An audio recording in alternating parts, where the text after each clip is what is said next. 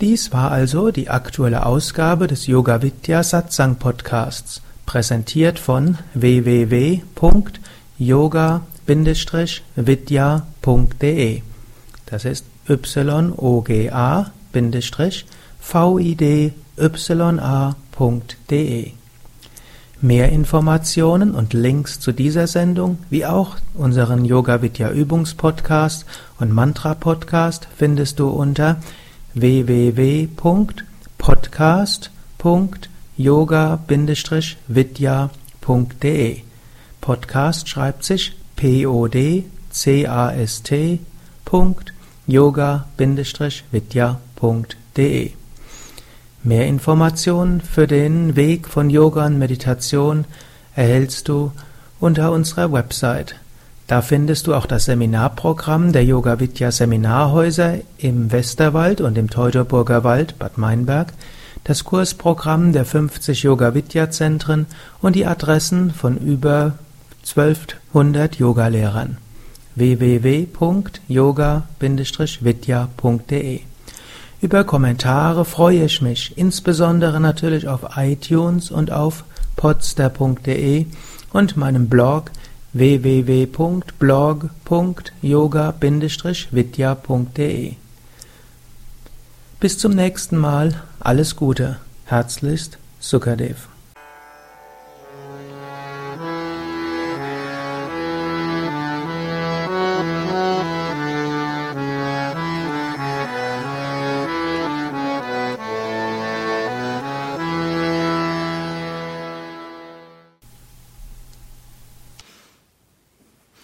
Wie Nepal gerade gesagt hat, die Bedeutung von Mahatma Gandhi für das 20. und vor allem das 21. Jahrhundert kann gar nicht hoch genug eingeschätzt werden. Heute nehmen wir das ganz selbstverständlich, dass ein, ja, eine Diktatur gestürzt werden kann ohne Gewalt. Wir halten es für Selbstverständlichkeit, dass Unrecht abgestellt werden kann ohne Gewalt. Und wir halten es, mindestens in diesen Kreisen hier hm, und breite Schichten der Weltbevölkerung, denken, dass aus Krieg nichts Gutes entstehen kann. Hm, und dass man nicht Unrecht mit einem anderen Unrecht bekämpfen kann. Wir vergessen, dass das vor Mahatma Gandhi gar nicht in Erwägung gezogen wurde. Als die französische Revolution, als die sich dort gewendet haben gegen das himmelschreiende Unrecht der absolutistischen Monarchie, wo ein Adel und ein Königshof in Saus und Braus gelebt hat, der Staat bankrott war, die ein Krieg nach dem anderen angezettelt wurde und die Bevölkerung verhungert ist, da haben die nur eine Möglichkeit gesehen. Welche nämlich? Osarm auf die, an die Waffen, die Bastille zu stürmen und alles umzustürzen. Es gab gar keine andere Vorstellung, dass es irgendwie anders möglich wäre. Und gut, was aus der französischen Revolution geworden ist, ist bekannt. Ja, wurde dann die furchtbare Schlechtereien ausgeartet. Irgendwann ist es dann das Kaiserreich. Und danach ja, hat man wieder die alten Könige dort gehabt. Dann gab es in Frankreich die nächste Revolution, 1830, 1848, alle gewaltsame Tausende von Menschen umgebracht und immer aus Gewalt ist neue Gewalt entstanden. Mahatma Gandhi hat gezeigt, die effektivste Weise, ein ein tyrannisches Regime dauerhaft loszuwerden, ist gewaltloser Widerstand. Jeder gewaltsame Umsturz führt immer zu, vielleicht nicht immer, aber führt meistens zu großen Problemen. Und Mahatma Gandhi hat das erstmals gezeigt in Südafrika, zwar nur vorübergehend, aber hat in Südafrika hat er den gewaltlosen Widerstand erstmal praktisch erprobt hat mindestens vorübergehend diese Rassenungleichheit gemildert. Gut, nachher wurde es dann ja noch viel schlimmer. Aber erstmal hat gezeigt, es geht mit gewaltlosem Widerstand etwas zu ändern. Und er hat es dann in Indien auch gezeigt. Und es war eine lange Zeit, wie das in Indien gedauert hat. Äh, Nepal hat gerade gesagt, 1914 bis 1947, das waren, mhm, das waren 33 Jahre, wo er dort aktiv war. Und vor Mahatma Gandhi war es keinesfalls so, dass die Inder gewaltlosen Widerstand praktizieren wollten. Die alle anderen hm, der Freiheitskämpfer, die haben Gewalt befürwortet. Die wollten Bombenanschläge und wollten hm, alle möglichen, was man heute als Terroranschläge machen wollte, dann sagen würde, wenn man ausreichend Bomben wirft, dann würden die Engländer irgendwann die Nase voll haben und werden gehen. Mahatma Gandhi hat bewusst das nicht gewollt. Und er hat all diese Mittel auch entwickelt. In der Theorie gab es Theoretiker vor ihm, aber er hat gezeigt, es funktioniert. Also er hat gezeigt, man kann öffentliche Proteste, Massenmärsche, Sitzstreiks, Fasten, Hungerstreik, all das und viele andere Mittel, die öffentliche Meinung, hm, hat natürlich auch symbolische Handlungen gemacht, wo die äh, selbst nicht allzu viel erstmal bedeuteten, aber dadurch, dass sie die Aufmerksamkeit auf sich gelenkt haben. Und so hat Mahatma Gandhi etwas entwickelt, was dann nachher sich äußerst fruchtbar gezeigt hat letztlich dann später in Europa, in der Umweltbewegung, in Bürgerinitiativen, später natürlich, wo wir jetzt hier ja in Deutschland sind, die Wende, die Montagsmärsche, der gewaltlose Fall der Berliner Mauer, ohne die Konzepte von Mahatma Gandhi wäre das alles nicht vorstellbar gewesen die ganzen anderen Ostblockstaaten, wie auch schon die Solidarność, es ging nicht gleich sofort, aber mit gewaltlosem Widerstand hat es geklappt. Nicht überall hat sofort geklappt, aber es hat in jedem Fall besser geklappt als gewaltsame Widerstände. Wir können heute hm, sagen, in vielen Ländern der Erde, wenn dort nur die Menschen gewaltlosen Widerstand machen würden als Bomben legen, sie, hätten sie vermutlich schon längst ihren, ihre Freiheit. Oder eben, der Kreis hat sich dann ja geschlossen in Südafrika mit Nelson Mandela, der zuerst durchaus ein gewalttätiger Widerstandskämpfer war. Äh, das hat er ja auch später so gesagt. Er hat Gewalt befürwortet, um das Apartheidsregime zu überwinden. Und im Gefängnis hat er die Schriften von Mahatma Gandhi gelesen. Und dort kam er zum Schluss, hm, so mit Gewalt geht's nicht weiter. Wurde er von seinen Wärtern zunächst ausgesprochen unfreundlich behandelt. Ich habe irgendwann mal seine Biografie gelesen und ich nehme an, er hat das, seine Autobiografie, er hat das noch erheblich geschönigt, was ihm am Anfang passiert ist, aber er hat dann gelernt, Liebe zu entwickeln zu denen, die, die eben unfreundlich sind und nicht nur unfreundlich, sondern mehr als das. Und er hat ja, das gezeigt, es geht. Martin Luther King war durch Mahatma Gandhi beeinflusst. Und das ist einfach eine unglaubliche Sache, dass gezeigt werden konnte, über gewaltlosen Widerstand können dauerhafte politische Veränderungen eingeleitet werden. Ohne das wäre eine friedvolle Welt gar nicht möglich. Und wenn man jetzt überlegen würde, mit den Waffen des 21. Jahrhunderts dort jetzt gegen Unrecht sich zu wenden, das gibt nur unglaubliche Probleme. Mahatma Gandhi hat auch etwas anderes gezeigt. Gut, natürlich, er hat gezeigt, Spiritualität hm, ist sehr gut verbindbar mit Karma Yoga. Das große soziale Werke, die er dort ins Leben gerufen hatte. Seit Mahatma Gandhi hm, gibt es keinen indischen Ashram mehr, der nicht irgendwelche soziale Werke auch hat. Hm. Mahatma Gandhi hat auch gezeigt, dass Spiritualität und Politik zusammengeht, und zwar insbesondere auch tolerante Spiritualität. Die Fanatiker hat's immer schon in die Politik gezogen. Ist ja auch heute so.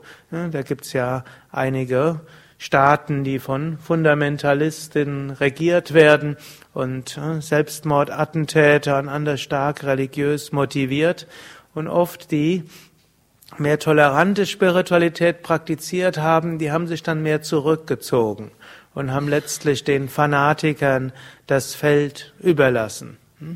Und Mahatma Gandhi hat auch gezeigt, dass es möglich ist, ohne sich korrumpieren zu lassen, was ja auch oft das Problem ist.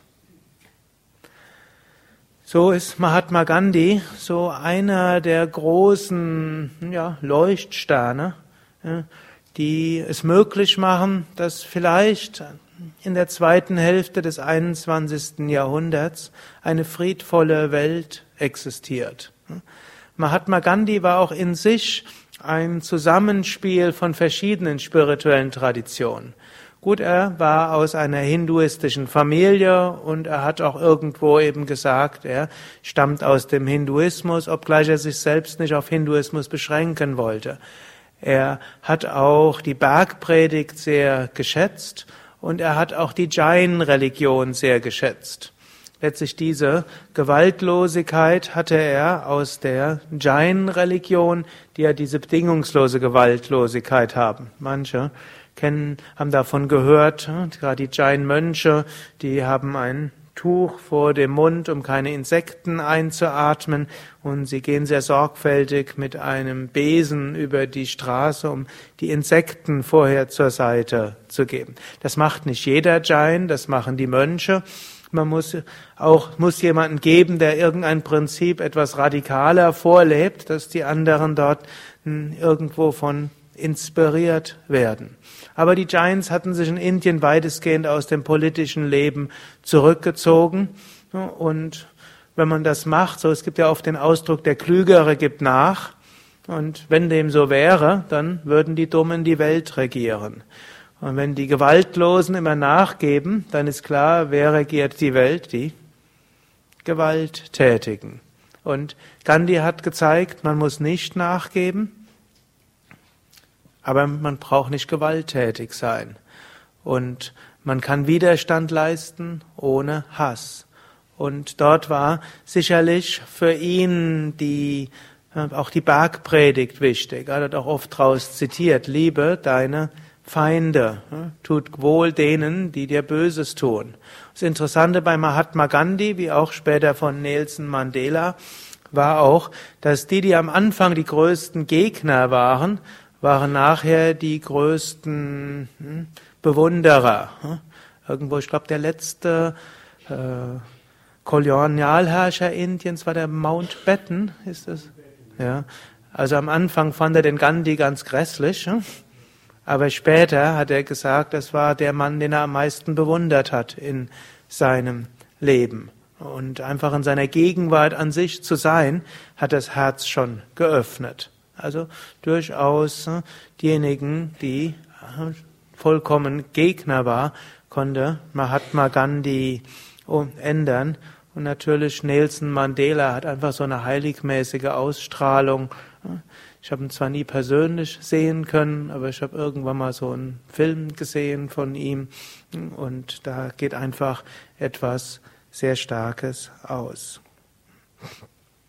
Und so hm, ist das ein wichtiger Aspekt zusammen mit vielen anderen. Und eine, man kann sagen, ein großer Aspekt der entstehenden Weltkultur ist Mitgefühl und Gewaltlosigkeit. Das mag jetzt paradox klingen, denn viele von euch kennen Situationen, wo Menschen schlimm behandelt werden und in die Nachrichten machen es immer die Meldungen mit Grausamkeit. Aber es gibt in vielerlei Hinsicht dieses Ideal von Ahimsa, das wir auch für so selbstverständlich halten, dass es erstrebenswert ist. Zum Beispiel wird sich jeder aufregen, wenn er sieht, wie ein Kind geschlagen wird. Bis vor 60 Jahren, wie gehört eine Kindererziehung? Ohne Stock, hat man nicht gedacht, dass es überhaupt möglich ist, ein Kind zu erziehen. Spare the rod and spoil the child, hat man auf Englisch gesagt. also schone den Schlagstock und du verdirbst das Kind. Das war die Erziehung. Und dann hat man angenommen, auf diese Weise wird man Menschen zu guten und vielleicht sogar gewaltlosen Kinder verprügeln. Oder auch, also die Kindererziehung, sie ist nicht einfach. Und heute spricht man immer, die Jugend von heute sind immer schlimmer als früher. Ich frage mich immer, wann war die Jugend so viel besser als heute? War das die Jugend, die in den 30er Jahren auf den Straßen waren? War das die Jugend, die voller Begeisterung 1914 in den Krieg gezogen ist? War das die Jugend, die 1870 ja, voller Begeisterung in Frankreich-Feldzug gezogen ist? War das, jetzt können wir noch weiter zurückgehen, welche Jugend soll das gewesen sein, die früher so viel besser war? Also vermutlich haben wir heute die beste Jugend. Ja? der Menschheitsgeschichte. Und äh, was früher selbstverständlich war, darüber regt man sich heute auf. Es gibt viel Unrecht und vieles, was man noch tun muss. Und es gibt auch noch zwei weitere Entwicklungen heute, wo die indischen spirituellen Traditionen einen großen Anteil haben, wo aber auch parallel die westliche Biologie und Psychologie einen großen Anteil haben. Das ist unter anderem die Vorstellung, dass es nichts absolut Böses gibt. Die meisten Religionen seit, eigentlich so seit der Zeit der, es gab in Persien so dieser Manichäismus, der Kampf des Guten gegen das Böse. Die kämpfen gegeneinander. Und wenn es was Böses gibt, was muss man mit dem Bösen machen? ausradieren, vernichten. Und wie vernichtet man das Böse? Krieg. Denn natürlich, es gibt auch Böse in einem selbst. Was macht man mit dem Bösen in einem selbst? Bekämpfen, vernichten, ausradieren. Hm? Kampf des Guten gegen das Schlechte im menschlichen Geist. Und was passiert, wenn man ausreichend intensiv kämpft? Zunächst mal, wenn man äußerlich das Böse bekämpft, was kommt nachher raus?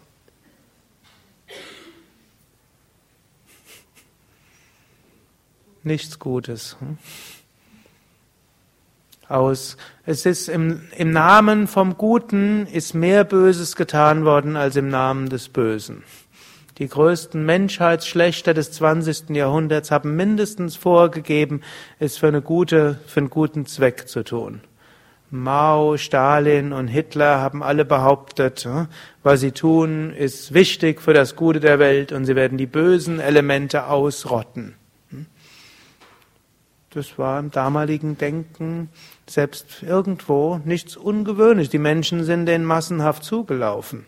Hm. Glücklicherweise ist heute eine andere Weltanschauung dort. Und es gibt nicht den, das, den absolut bösen Menschen, den man ausradieren muss. Das Interessante ist, selbst Massenmörder wird überlegt, wie kann es sein, dass jemand zum Massenmörder wird? Ist nicht, er ist der Ausgeburt des Teufels, der umgebracht werden muss, sondern wie kann es sein, dass ein Mensch so wird? Das ist nicht normal. Hm? Und dann wird analysiert. Manchmal kommt heute dann, wer ist mehr Mitgefühl mit dem Mörder als mit den Opfern? Das ist vielleicht dann auch ein, gerade für die Opfer nicht so eine schöne Entwicklung. Aber eben Mitgefühl, selbst mit dem Täter, selbst wenn man ihn wegstecken muss, ist natürlich etwas, Manchmal muss man jemanden auch aufs Lebenslang wegsperren, weil es halt irgendwo nicht keine Möglichkeit bisher gefunden ist, dass er vielleicht anders leben kann. Aber dennoch ein Mitgefühl bleibt selbst gegenüber dem, der die grässlichsten und grausamsten Taten gemacht haben. Und so wie die Devi Mahatmya letztlich sagt, dass alle Eigenschaften des Menschen letztlich eine Manifestation der göttlichen Mutter sind, sagt die moderne Evolutionsbiologie, jede Eigenschaft des Menschen war in irgendeinem Kontext irgendwann mal sinnvoll. Sie ist in diesem Leben vielleicht nicht übermäßig sinnvoll, also Neigung zu physischer Aggressivität oder auf Unrecht zu reagieren mit physischer Aggressivität. Aber wer diese Neigung spürt, ist deshalb kein schlechter Mensch. Wer Ärger in sich spürt, ist deshalb kein schlechter oder unspiritueller Mensch. Und wer Minderwertigkeits- oder sonstige Gefühle hat, ist auch kein schlechter Mensch. Sondern all diese Sachen haben in irgendeinem Kontext eine Wirkung oder einen Sinn. Und so brauchen wir weder in uns selbst Kriege anzufangen, noch mit unseren Mitmenschen. Und selbst wenn einem irgendwann mal ein Gefühl ausrutscht im Sinne von, dass man sich über jemand anders ärgert, brauchen wir deshalb kein schlechtes Gewissen zu haben. Natürlich sollten wir lernen, wie wir damit anders umgehen und zu Lieb, Mitgefühl und Liebe kommen zu uns selbst und zu anderen. Und diese verschiedenen Ansätze geben durchaus Hoffnung für ein gutes, neu entstehendes Zeitalter. Nur natürlich müssen wir wissen, gegen Rückschläge ist niemand gefeit. In jedem von uns sind die Grundtendenzen eines Massenmörders auch angelegt. Es gilt auch das zu berücksichtigen und dann vielleicht vorsichtiger mit sich und mit anderen umzugehen, Mitgefühl und Verständnis mehr zu entwickeln, aber auch gegen Unrecht etwas zu tun. Und dass das, die Wirk dass das wirkungsvoll sein kann, das hat Mahatma Gandhi gezeigt und die vielen, die in seiner Tradition mutig ihr Leben auch aufs Spiel gesetzt haben für eine friedvollere, eine gerechtere, eine liebevollere Mensch, Welt. Hariam Tatsat.